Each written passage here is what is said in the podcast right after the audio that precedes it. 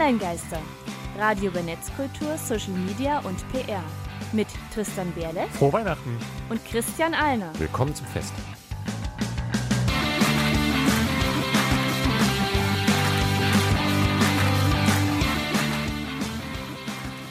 Und damit hallo und herzlich willkommen zur Folge 67 der Online-Geister.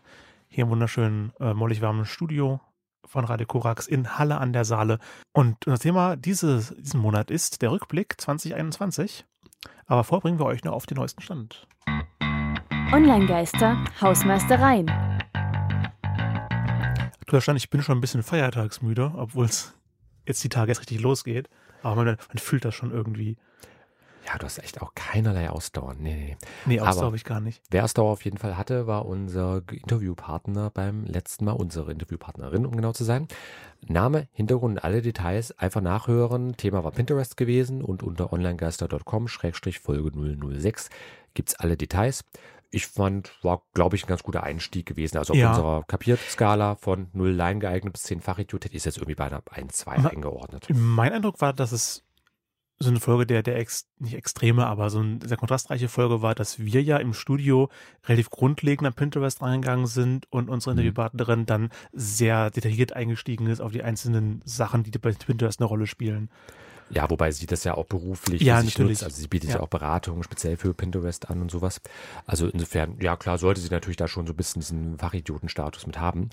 Ich finde es aber generell einfach so für wen es interessiert, ich glaube, ist für jede, Ja. für jeden was dabei gewesen. Also insofern würde ich sagen, passt an der Stelle.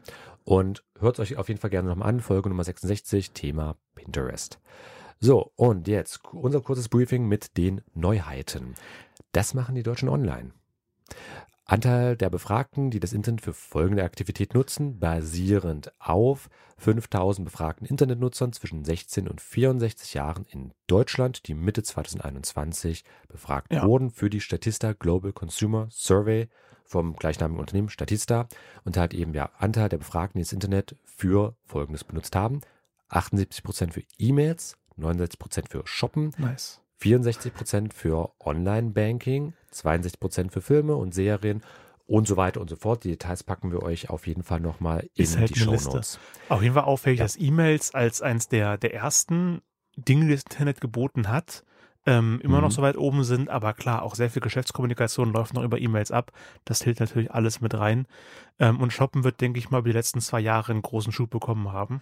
Ja, mindestens pandemiebedingt, auch mit Online-Banking. Das wird auch einfach dahingehend, weil einfach viele Geschäftstätigkeiten, wo man Mhm. einfach in einen Laden früher gegangen ist, wird so auch einfach nicht mehr möglich sein. Und die sind ja beieinander Filme, Serien mit 62 Prozent, Musik mit 61 Prozent. Alle Internetnutzer nutzen das.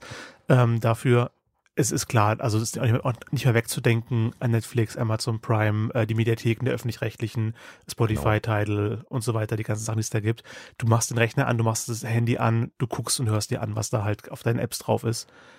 Genau, was ich aussagekräftig und interessant finde, äh, zum Beispiel Online-Spiele, 46 Prozent. Das passt ja sehr gut zu Gameplay, unserem Mhm. Podcast-Zweig-Projekt, was wir in diesem Jahr auch gestartet hatten. Ähm, aber immerhin auch 33 Prozent machen Internet-Telefonate und oder Videokonferenzen, also jeder Vermutlich Dritte. auch gestiegen sein im letzten Jahr. Hm. Aber hat eben wirklich fast die Hälfte macht Online-Spiele und fast äh, eigentlich exakt jeder Dritte äh, nutzt halt eben für Videokonferenzen. Das ist schon mal so so ein Statement für sich, einfach von der von der Masse einfach der Leute. Aber Und- natürlich ja. sind viele ja auch bei Social Media, wenn sie schon im Mhm. Internet sind. Ich meine, das ist eines unserer großen drei, drei Themen. Mhm. ähm, über die Online-Geister. Und da haben, hat Statista gefragt, im September 2020 bereits 880 Social-Media-NutzerInnen zwischen 18 und 64 Jahren, äh, wo die Deutschen Social Media benutzen. Und das machen 53 Prozent am Abend nach Feierabend. 52 Prozent sagen, wann immer ich mir die Zeit vertreiben muss. 44 Prozent während des Fernsehens als Second Screen. Das Mhm. kann ich ja gar nicht so richtig. Also dann konzentriere ich mich nicht mehr, was auf dem Bildschirm passiert. Ich kann es aber stellenweise bestätigen, wenn ich jetzt mit meiner Partnerin zum Beispiel ähm, abends einfach, wir, wir haben so einen Projektor, wo wir eigentlich dann auch ja, Computer einfach nur anschließen äh, und dann läuft aber auch irgendein Film, sag mal so ein Liebesschnulze oder sowas, die ich mich, die mich vielleicht nicht so interessiert, äh, dann schaue ich mir irgendwie was anderes an oder man, man ist halt so verlockt, weil es ja immer so ein Gerät ist, was ständig auf Standby ist, das Smartphone in der Hm. Regel, dass man dann auch mal einfach irgendwas durchscrollt. Also ich kann es prinzipiell nachvollziehen. Ich habe mich auch schon gelegentlich dabei ertappt.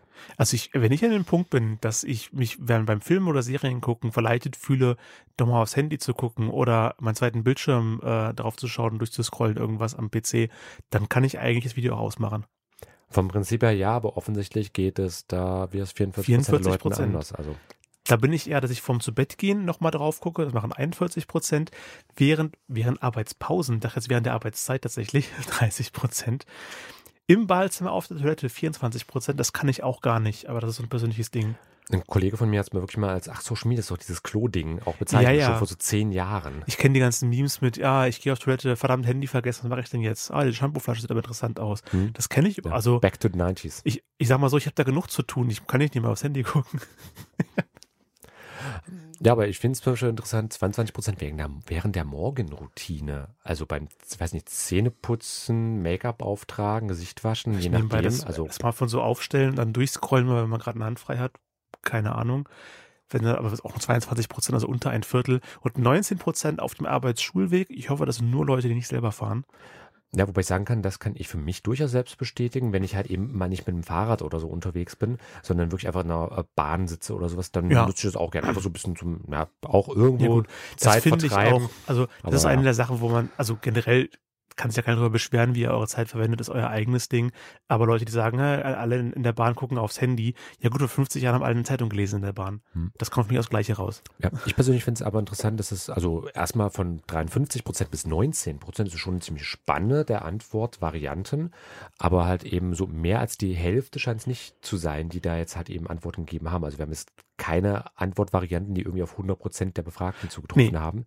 Also das zwar immerhin auf jeden 53 zweiten, Prozent am Abend nach Feierabend heißt ja auch, dass 47 Prozent es eben nicht nach Feierabend nutzen, sondern eben, weil immer sie Zeit vertreiben müssen, auf der Toilette, auf dem Arbeitsweg. Oder vielleicht auch gar nicht. Das geht jetzt aus der Studie Na, einfach nicht hervor. so ganz. 880 äh, Social Media NutzerInnen wurden befragt. Also es wurden schon Ja, Leute okay, befragt, die Ja. Social Media Die, nutzen. die es überhaupt auch aktiv Ja. nutzen, das recht. das sieht, glaube ich, noch ein bisschen anders aus. Aber ich finde zum Beispiel interessant, also am Abend nach Feierabend, das heißt ja auch eben wohl vor dem Feierabend geht es vielleicht auch noch gar nicht, dass sie es benutzen können. Das ist ja auch so eine Frage, die sich jetzt hieraus ergibt. Also.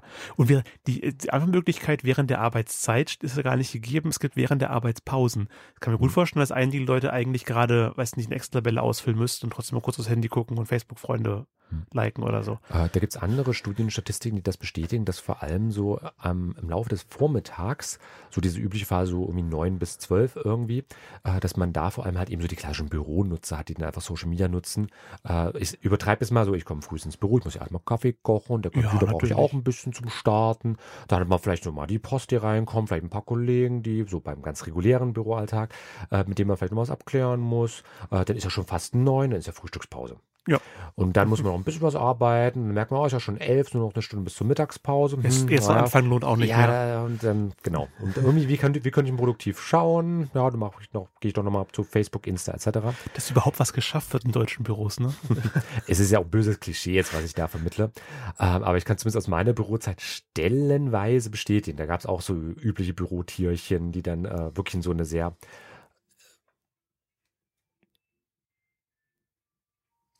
sehr ritualisierten Tagesablauf einfach für sich mitgemacht Ja. haben. Ich kenne es halt nur, wenn ich gerade was eintragen muss, auf, Abschicken klicke und das Programm rödelt gerade, bis es gespeichert hat und ich merke, okay, ich sitze jetzt hier eine halbe Minute, gucke den Bildschirm an. Oder ich gucke mal kurz das Handy raus und gucke, was auf, äh, was auf das Discord geschrieben wurde. Wobei weder du und ich ja äh, inzwischen mehr so jede Generation mit abdecken. Wir beide sind ja klasse Generation Y, die Millennials. Ja.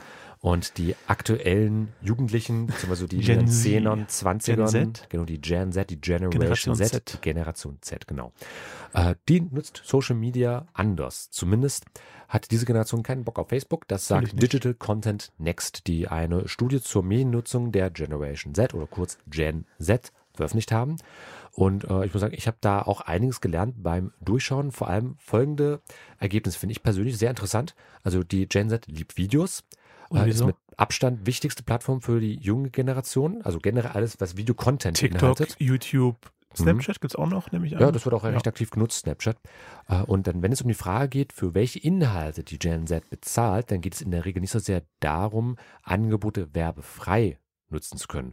vor allem zeigt sich da halt eben mit Hinblick auf die Nutzung von Social Media, äh, wie wenig Bock die Generation Z im Vergleich zu anderen Generationen halt eben auf Facebook hat, als halt eben so diese dominante Plattform. Also wenn es um äh, Bezahlangebote geht, das ist akzeptierter an der Stelle. Ja. Facebook ist ja weiterhin so eine kostenlos Plattform. Da gibt es ja andere, wenn ich an Spotify, Netflix und Co. denke, Mhm. die ja generell ein Abo-Modell haben. Ich meine, gut, Spotify geht zwar auch ohne, aber nur sehr eingeschränkt im Vergleich jetzt zu dem, was du stellenweise für das Es gibt kostenpflichtige wohl da bekommst. auch nochmal Unterschiede zur äh, Desktop-App und der ähm, Handy-App. Müssen wir eine Spotify-Folge machen oder generell Musikstream. Haben wir doch auch schon mal. Musikfolge.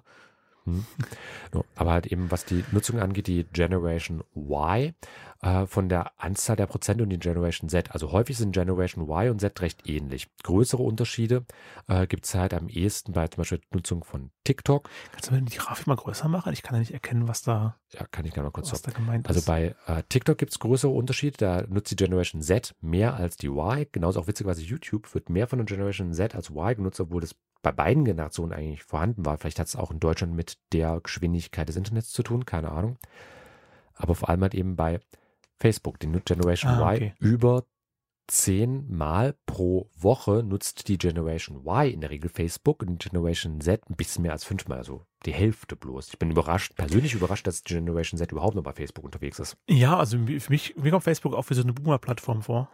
Inzwischen Also, vom äh, äh, als Gefühl her ja, wobei ich aber auch sagen muss, die, also Facebook hat sich ja einfach nur mehr der richtigen Altersverhältnisse in Deutschland auch mit angenähert. Ich meine, jeder zweite Deutsche ist älter als 50. Wir sind gerade zu zweit im Studio. Wir sind nicht die statistische Nee. Norm. Das ist halt der Punkt. Das vergisst man ja auch gern, wie überaltert im globalen Vergleich die deutsche Gesellschaft eigentlich ist. Finde ich halt einfach immer interessant für so ein paar Daten, einfach wie auch einfach jede Generation anders mit Medien umgeht, wie auch jede Generation ihre eigenen Medien entdeckt. Denn TikTok ist definitiv so ein Ding, was einfach für die aktuelle Jugendgeneration auch gedacht ist und was auch von denen primär genutzt wird. TikTok ist auch riesig, auch noch auf, auf Discord, auf YouTube und auf Twitter begegnen mir ständig äh, TikTok-Videos. Aber ich Mhm. glaube nicht, dass auf TikTok so viele Tweets geteilt werden. Ich weiß nicht mehr, ob TikTok überhaupt Twitter auch noch großartig kennt, maximal vielleicht aus irgendwelchen Nachrichtensendungen. Möglich, ja. Aber liebe Generation Z äh, Nutzer, und damit sind alle so bis etwa Mitte 20, Anfang Mitte 20 gemeint, wenn ihr uns hört und ja, gerne mal Feedback geben möchtet, geht auf unsere Webseite, da gibt es zum Beispiel auch Möglichkeiten, uns was einzusprechen. Ansonsten kontaktiert uns einfach über Social Media Kanäle eurer Wahl. Ist schon bekannt, was nach Generation Z kommt? Jetzt die neuen Nachrückenden heißen? Generation Alpha, das sind die, die bis 2025 geboren werden. Ah, jetzt geht man quasi ähm, Jetzt geht man ins griechische Alphabet. griechisch durch. Hm. Wenn wir damit durch sind, Äh, dann käme, dann gibt es keine Worte mehr. doch, doch, das gibt es in der Mathematik, dann käme das hebräische Alphabet. Dann geht es mit der Generation Aleph irgendwann weiter. Ja, das erleben wir, glaube ich, nicht mehr. Okay, aber was wir auf jeden Fall leben werden, ist der Ticker. Denn so viel Zeit haben wir jetzt auch nicht mehr. Deswegen nochmal äh, zwei weitere tolle Informationen kurz zusammengefasst. Also zum einen, Schrems zeigt die irische Datenschutzbehörde an. Also der bekannte oder zumindest in Kreisen bekannte Datenschutzanwalt und Aktivist Max Schrems, der hat schon 2015 das Safe Harbor Abkommen mit den USA gekippt, als Jurastudent übrigens noch. Und dann 2019 war es, glaube ich, gewesen, ähm, das Privacy, nee, 2020, das Privacy Shield Abkommen mit den USA, was halt jeweils nur so Feigenblatt-Dokumentationen gewesen sind, dass halt eben US-amerikanische Tech-Konzerne halt eben sehr, sehr schnell und einfach den Datenschutz umgehen Ha. können. Da hat er was gegen gemacht und er zeigt halt auch die äh, hinlänglich als sehr lahmarschig bekannte irische Datenschutzbehörde an, wo sich halt eben Facebook, Google und Co. gerne hinter verstecken, hat er jetzt halt eben angezeigt, für ihre, Zitat, Facebook-freundliche Position bei eben der Wirtschafts- und Korruptionsstaatsanwaltschaft hat er das ganz konkret gemacht, diese Anzeige. Und ja, bleiben wir dran, schauen wir mal, wie sich das entwickelt. Also die, ich habe ja schon mal gemeint, die 20er Jahre könnten auf jeden Fall äh, eine stärkere Standardisierung, was viele Situationen im Internet angeht, werden. Und das ist auf jeden Fall eine interessante Richtung, die der Fall hier geht. Ja, interessante Richtung auch für viele Leute, die Zoom nutzen. Das haben wir vorhin auch gehabt in den Videokonferenzen im Internet. Falls du einen Grund brauchst, ein Meeting schnell zu verlassen, es gibt jetzt äh, zoomescaper.com. Da hat man ein Echo über weinende Babys und weinende Männer, bis hin zu Toilettengeräuschen, alles dabei. Einfach einspielen und huch, mein Kind weint, ich muss mal schnell die Sitzung verlassen. Oder mein Mann weint. Oder mein Mann weint. Und ich muss jetzt jedenfalls schnell weg. Zoomescaper.com. Wunderbar. Zoom Escaper frei, kostenlos. Ja, soweit kostenlos zu verwenden. Also schöne Sache. Schöne Sache. Schöne Sache sind generell auch kostenlose Musik, die ihr als Hintergrund äh, nutzen dürft. Ähm, OC Remix, eine Seite im Internet, hat da ganz viele davon und ich habe euch vor kurzem schon mal was vorgestellt vom kompletten Remix-Album, wo der Soundtrack vom äh, Game Boy Advance Spiel Golden Sun neu interpretiert und arrangiert wurde. Und passend zu Weihnachten hören wir jetzt äh, vom Album A World Reignited Within the Stars.